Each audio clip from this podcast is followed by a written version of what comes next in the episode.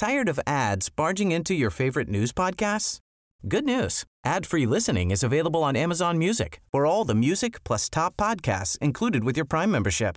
Stay up to date on everything newsworthy by downloading the Amazon Music app for free or go to amazon.com slash news ad free.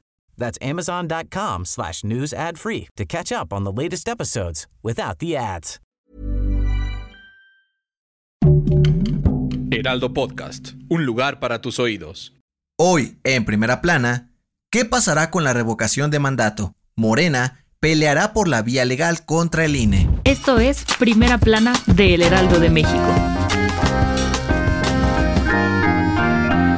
Diputados de Morena, PT y Verde Ecologista irán a juicio político contra seis consejeros del INE, luego de que el instituto pospusiera la revocación de mandato de Andrés Manuel López Obrador. El Instituto Nacional Electoral votó para retrasar la consulta programada para marzo del siguiente año, pues el organismo dijo que no tiene los recursos suficientes para llevarla a cabo y espera que la Suprema Corte de Justicia resuelva la situación. Los acusados del INE que votaron a favor de frenar el proceso fueron Lorenzo Córdoba, Ciro Murayama, Dania Rabel, Jaime Rivera, José Roberto Ruiz Aldaña y Claudia Zavala. Los diputados de la alianza Juntos Hacemos Historia serán representados por el morenista Sergio Gutiérrez Luna, quien presentará una queja ante la Suprema Corte y hará la denuncia a la Fiscalía General. El diputado dijo que las acciones del INE no respetan los derechos de los mexicanos y el Poder Legislativo Federal es el único que puede suspender la consulta. También se sumaron 18 gobernadores de la Cuarta Transformación y Mario Delgado, presidente nacional de Morena, quien compartió en redes sociales la carta con la que los diputados y legisladores quieren defender la voluntad popular. Con información de Iván Saldaña.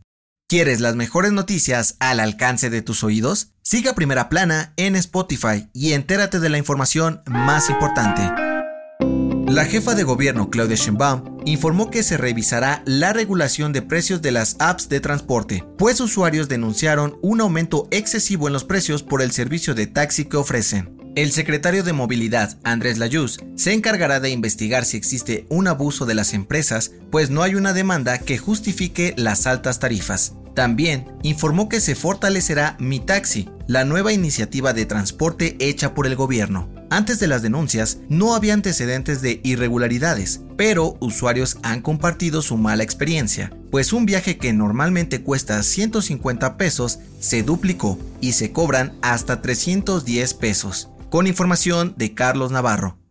Hugo López Gatel, subsecretario de Salud, aseguró que las recomendaciones de la OMS por la variante Omicron se aplican solo en Europa, pues cree que los medios de comunicación sacan de contexto y agravan la situación del COVID-19. El funcionario federal dijo que el viejo continente está en una situación intensa. El contagio acelerado podría superar los casos de la variante Delta, lo que ha provocado que algunos gobiernos ordenen el confinamiento. Sobre Omicron, López Gatel dijo que se sigue buscando información sobre su transmisión y agresividad, aún no se puede concluir si puede infectar a personas vacunadas o recuperadas. En México se han reportado 23 casos por Omicron, pero tienen síntomas leves y no han sido hospitalizados. El 70% de los pacientes no habían sido vacunados, con información de Francisco Nieto.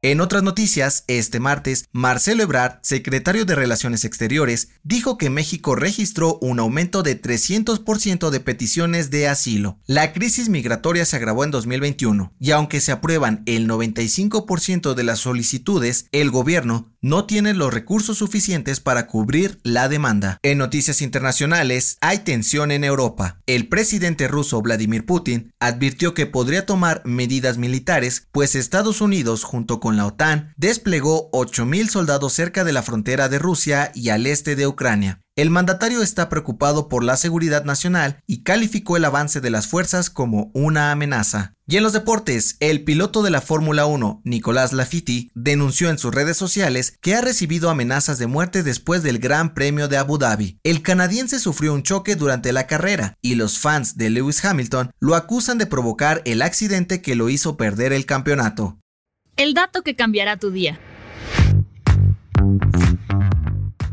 ¿Sabías que Mi pobre angelito es una de las películas navideñas más vistas? Conocida como Home Alone, esta comedia fue protagonizada por Macaulay Culkin. Se estrenó en 1990 y durante 27 años fue la más taquillera de la historia, por lo que recibió el récord Guinness. Ahora ya sabes que ver en Navidad, para armar un maratón en familia con una de las mejores historias de la época. Yo soy José Mata y te espero en la próxima. Esto fue Primera Plana, un podcast del Heraldo de México. Encuentra nuestra primera plana en el periódico impreso, página web y ahora en podcast.